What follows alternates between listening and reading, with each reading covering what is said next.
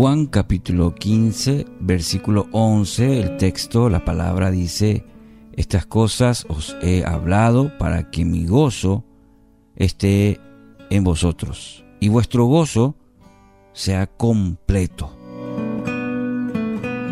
Título para hoy, gozo completado. La expresión aquí que encontramos en Juan 15, 11, que vuestro gozo sea completo, se repite con mucha frecuencia en el Nuevo Testamento. Juan el Bautista, por ejemplo, le dijo a sus discípulos, el que tiene a la esposa es, el esposo, pero el amigo del esposo es el que está a su lado y lo oye, se goza grandemente de la voz del esposo. Por eso mi gozo está completo.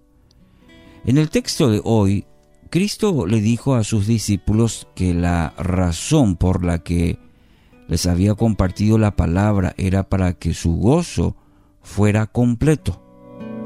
Cuando los animó a, pedir todo lo que necesitaran, aclaró, hasta ahora nada habéis pedido en mi nombre, pedid y recibiréis, para que vuestro gozo sea completo. Juan 16, 24.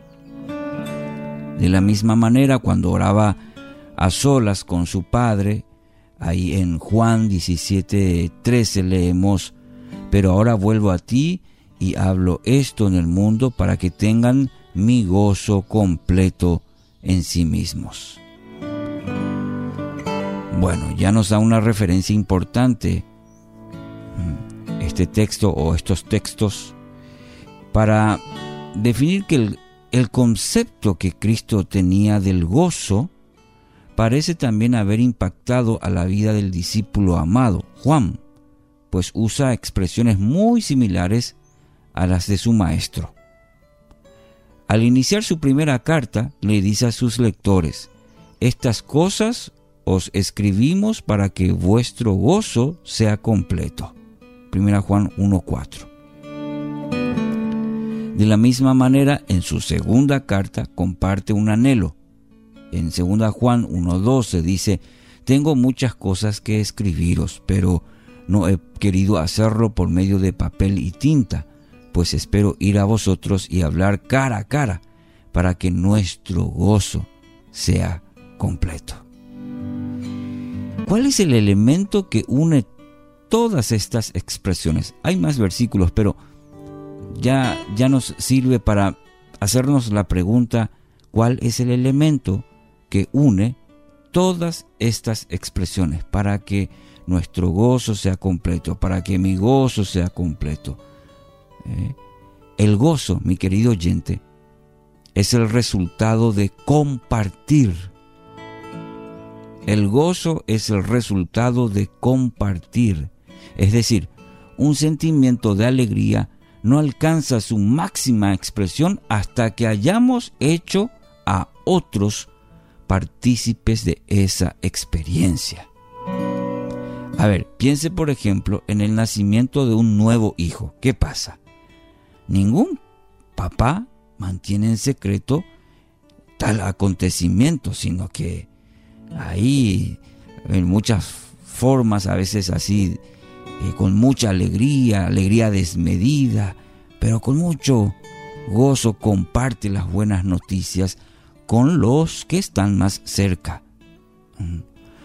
O considere un hecho como la conversación de un gol en un partido de fútbol. Eh.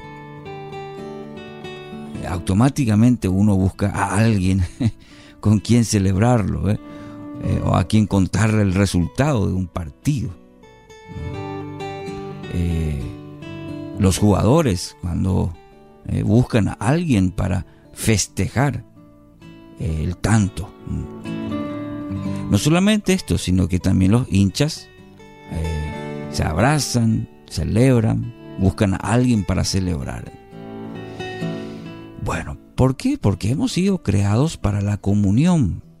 Usted y yo hemos sido creados para eso. Los unos a los otros o los unos con los otros. No ha sido la, ah, la intención de Dios que vivamos en forma aislada.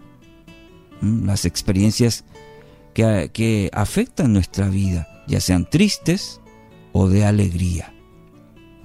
Es muy natural, normal que una persona busque compartir los momentos de que mayor gozo le producen con aquellos que están a su alrededor.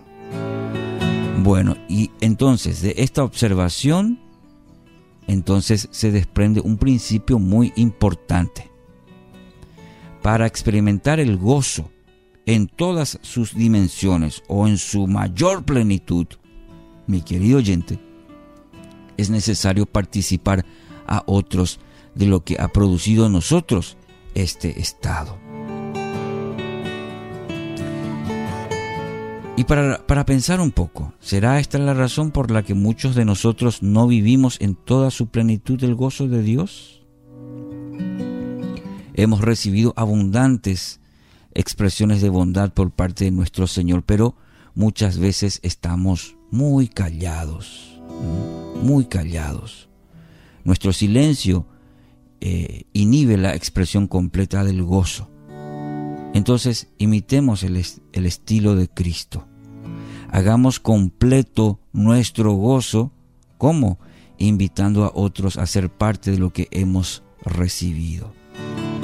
Hoy usted tendrá muchas oportunidades para compartir su gozo con otras personas. El gozo de la salvación, el gozo de la vida eterna, las bendiciones de Dios, el hecho de poder tener un día más. Mire cuántas oportunidades, cuántas razones ya para compartir ese gozo con otras personas.